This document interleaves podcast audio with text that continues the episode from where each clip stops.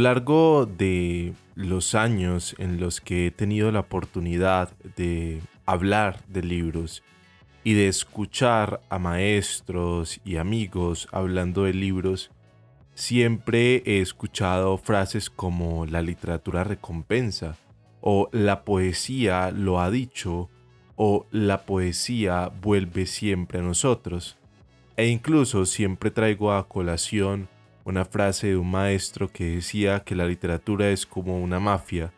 Cuando entras allí no hay manera de salir. Y es que hay proyectos que son así, una mafia. Entras y es imposible salir. Uno de esos es De Parche con las Letras, uno de mis tantos proyectos a los que he pensado dar una pausa o quizá dejar a un lado pero son ese tipo de proyectos que siempre están allí.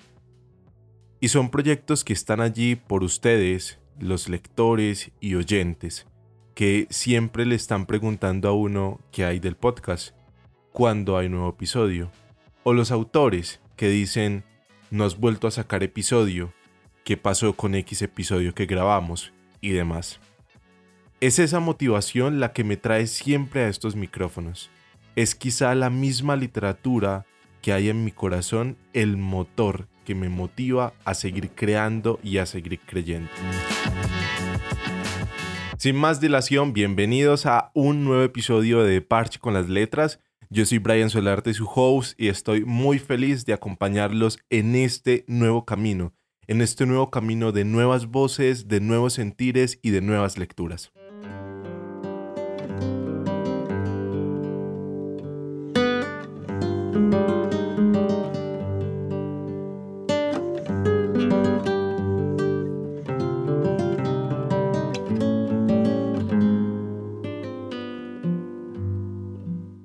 Sin saber si mañana tendrá trabajo e ignorando los mensajes de su novia, Agustín del Río aprovecha la excusa de visitar a un abuelo enfermo para evitar los problemas que le acosan. Pero cuando llega se da cuenta de que está enfrente de un completo desconocido a quien tiene que cuidar toda la noche.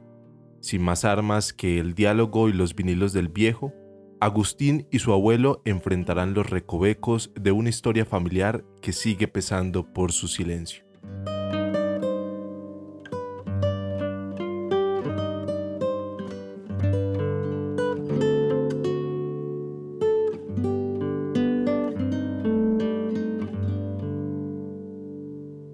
Había pasado por nosotros quizá la peor peste que hemos vivido los seres humanos. Es el 6 de mayo del 2022, un micrófono en Europa, específicamente en España, y otro en Medellín, Colombia.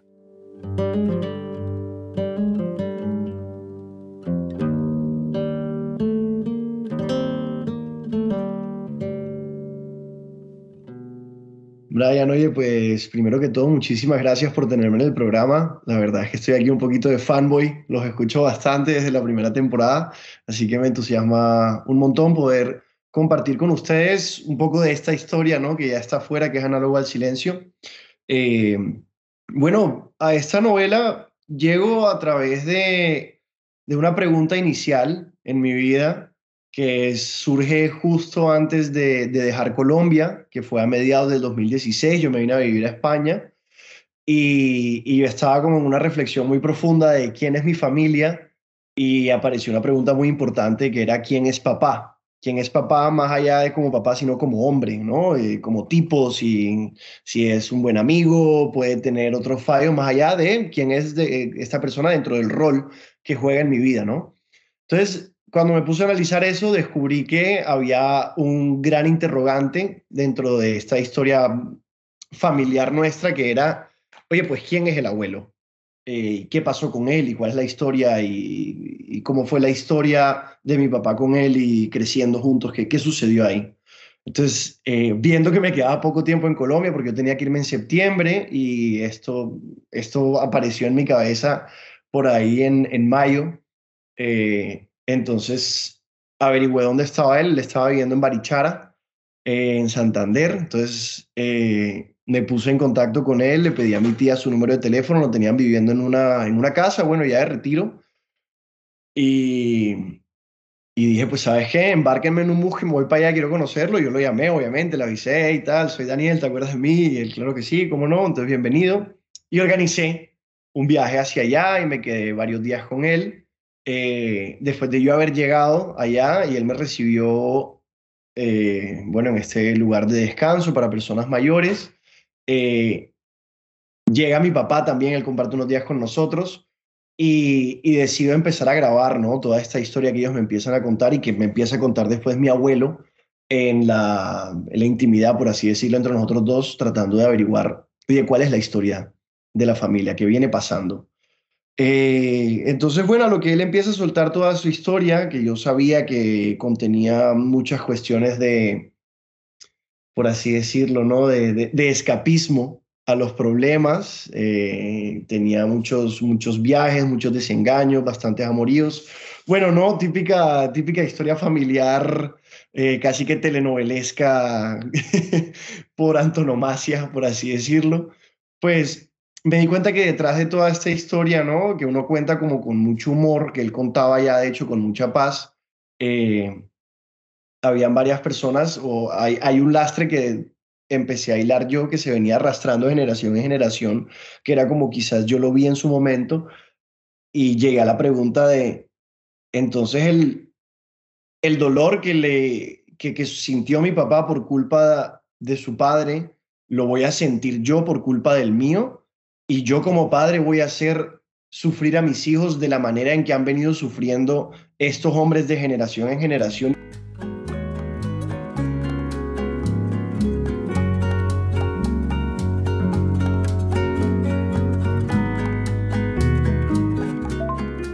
La canción, o sea, ese fado no existe, es un poema que, que escribí yo y que un amigo mío portugués me ayudó a traducirlo.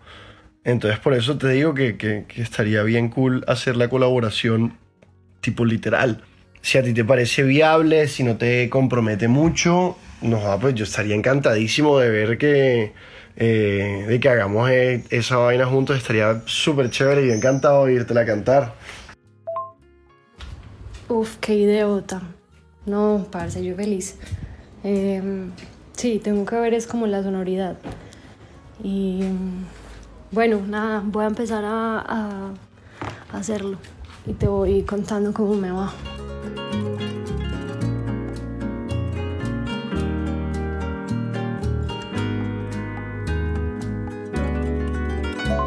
Dani, listo, sí, hagámoslo bolerudo. Mm, además, yo estoy muy relacionada con el bolero, pues es algo que, es, una música que escucho mucho y que la siento súper cerca y de hecho en estos días compuse un bolero, entonces creo que sería chévere porque, mm, pues no sé, siento que me sonaría natural, como, sí, como algo que en serio yo haría para mí. Y acá estoy leyendo el poema, está muy lindo. Bueno, nada, eso es todo. Yo te iré contando cómo voy con eso, cómo nos va yendo con eso a nada hacia mí y te voy mostrando también.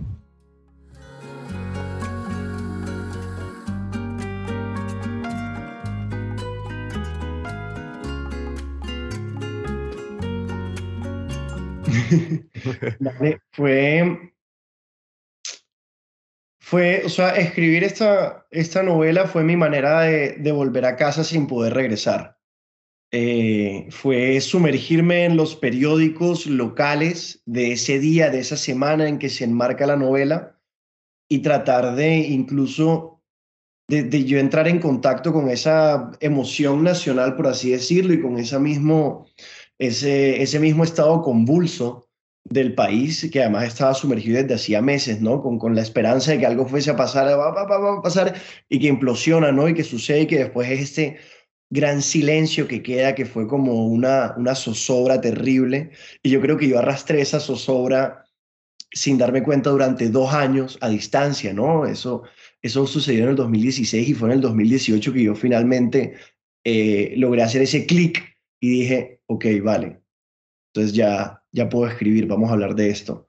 Y, y entonces fue encontrarme con muchos momentos de reflexión eh, en los que empezaba a recordar momentos significativos de mi vida que yo no sabía que eran significativos en mi vida, ¿no? En Colombia, y ver qué tenían que ver con el conflicto armado en Colombia. Y entonces dije, mierda, esto que me pasó de peladito, o esto que le pasó a mi familia, o esta manera en que actuábamos, era porque esto era lo que nos estaba rodeando.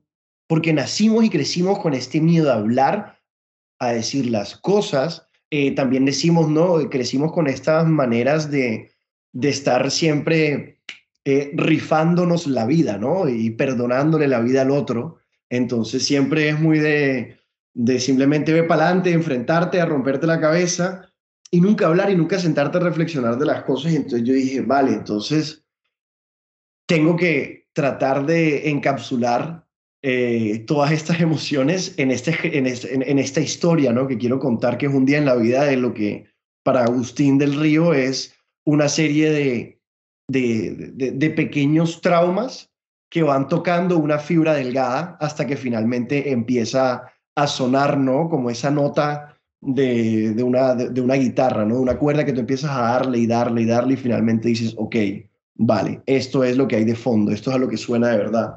Em, entonces eso fue, eso fue un poco mi proceso de escritura y, como, y, lo que significó el vivir eh, todo el proceso de paz a distancia y lo que significó reflexionar sobre el proceso de paz a distancia, ¿no? Fue entender cómo todo esto siempre ha estado ahí.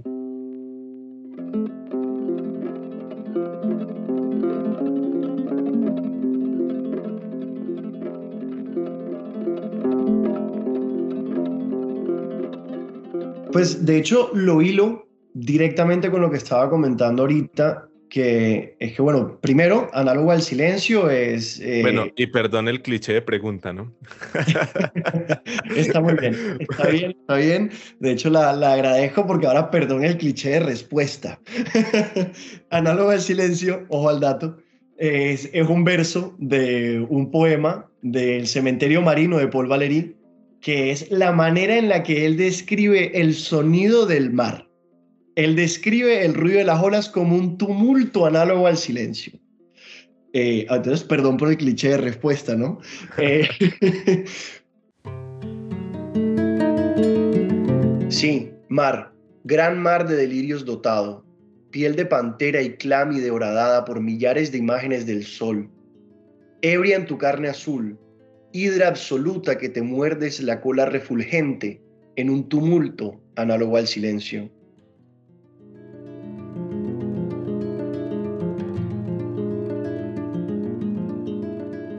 Hace poco escuchaba una entrevista de Fanny Buitrago y Fanny decía que a ella le gustaba escribir las historias que le contaban sus amigos. Recordaba ahorita que tú estabas contando de que escribes sobre las historias que de alguna otra manera te cuentan tus personajes. Y el escuchar para ti es clave. Eh, ¿Por qué? Pues porque casi toda la novela está atravesada por un diálogo, una conversación y además por la música que también viene a contar algo a la novela. Yo quisiera que, que me contaras, primero por tu pasión, porque sé que te gusta mucho la música, y también eh, por qué la música se convierte también en un hilo conductor de tu novela y de todas las historias. Pues no, no es eh, gratuito que viejo, mi querido viejo, esté en la mitad de una conversación de, de abuelo, que estén hablando de un papá, porque eso se convierte en un ambiente eternamente nostálgico.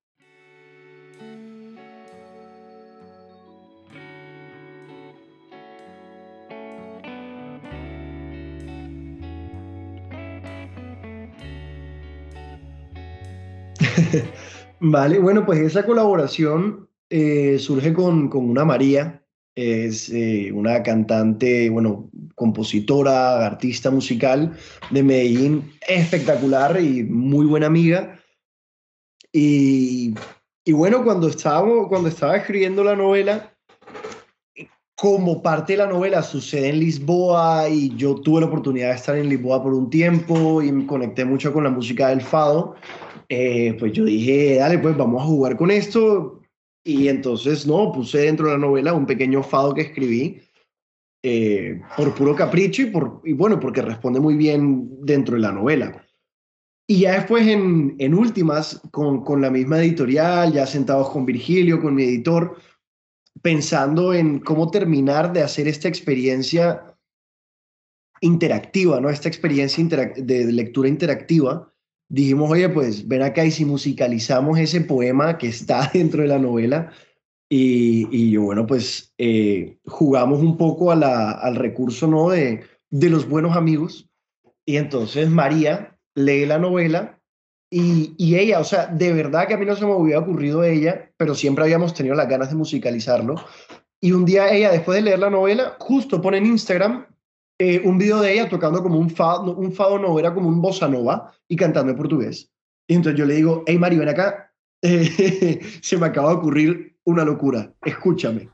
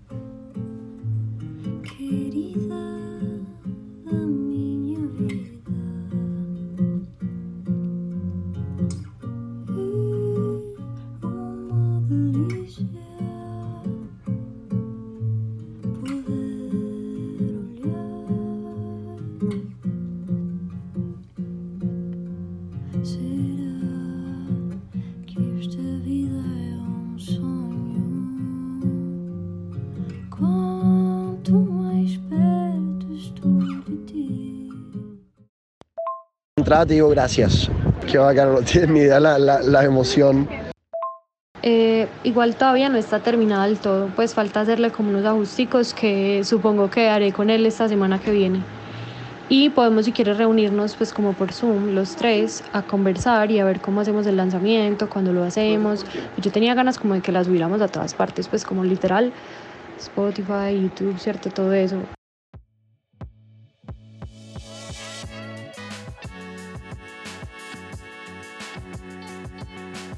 Virgilio, ¿cuánto de todo lo que dije cortarías? Me hagas esa pregunta enfrente de, de, otra gente. Me hagas esa pregunta enfrente de otra gente que quedamos mal los dos. Esta es una nota del editor. Muy buenas y muchísimas gracias Brian por la invitación a tu programa. Yo soy Virgilio González Briceño, soy el editor en jefe de Editorial Graviola. Para responderte cuál es la parte que más me gusta del libro, yo creo que no podríamos hablar tanto de una parte, sino como una esencia que tiene el libro, que es un libro que se le nota la curiosidad, que no viene para generar respuestas sobre lo que debería ser la familia ni lo que debería ser Colombia, sino que nos da unas pistas para que nos lo preguntemos a nosotros mismos, los lectores. Y creo que es esa curiosidad lo que le permite acercarse un poquito a personajes tan distintos que vienen de generaciones muy diferentes, cada cual con unas prioridades y unos ideales que distan mucho y que en un gran caso, especialmente en eh, Latinoamérica, en una gran cantidad de casos son ocasiones para que haya choques y roces. Y yo creo que lo que me encanta de Análogo al Silencio es esa propuesta de acercamiento más allá de ideologías y más allá de dogmas, a través del el recurso más recurrente en el libro, que es el diálogo, que, y el diálogo y la escucha, pero una escucha activa, para entender a la otra persona no como una caricatura ni lo que yo necesito que sea para tener razón, sino como un ser humano. Y te cuento que análogo al silencio terminó siendo como la piedra angular de lo que termina siendo el catálogo de Graviola. Seguimos manteniendo los mismos valores, seguimos manteniendo esa curiosidad en proyectos originales como lo sería el poemario Patios Interiores de Laura Estrada, compatriota tuya. eh, Las vacas flacas, que es eh, más bien eh, compatriota mío Abraham Valera, una colección de cuentos exquisitas sobre una Venezuela a las alturas de cuando Abraham abandonó Venezuela en el 2015-2016, con lo bueno, lo malo y lo feo. Y acabamos de sacar una colección de clásicos que inauguramos con Memorias de Mamá Blanca de Teresa de la Parra y Poemas en prosa de César Vallejo, que ambos llegaron a París en 1923 para instalarse ahí bajo circunstancias muy distintas y a pesar de compartir el espacio y el año, yo creo que sus miradas difieren tanto mirando hacia la madre patria que vale mucho la pena leer estos, eh, estos libros, este poemario y esta novela, como para hacer una comparación histórica, llamémoslo, a pesar de ser gente que geográficamente no se, no se encontraba tan lejos.